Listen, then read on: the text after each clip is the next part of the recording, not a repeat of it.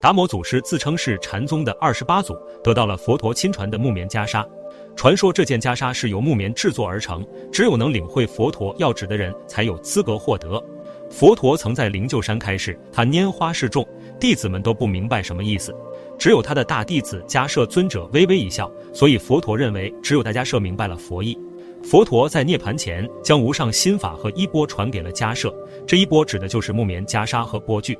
大家社在圆寂前又将这袈裟传给了阿难，传到达摩的时候，已经到了第二十八代。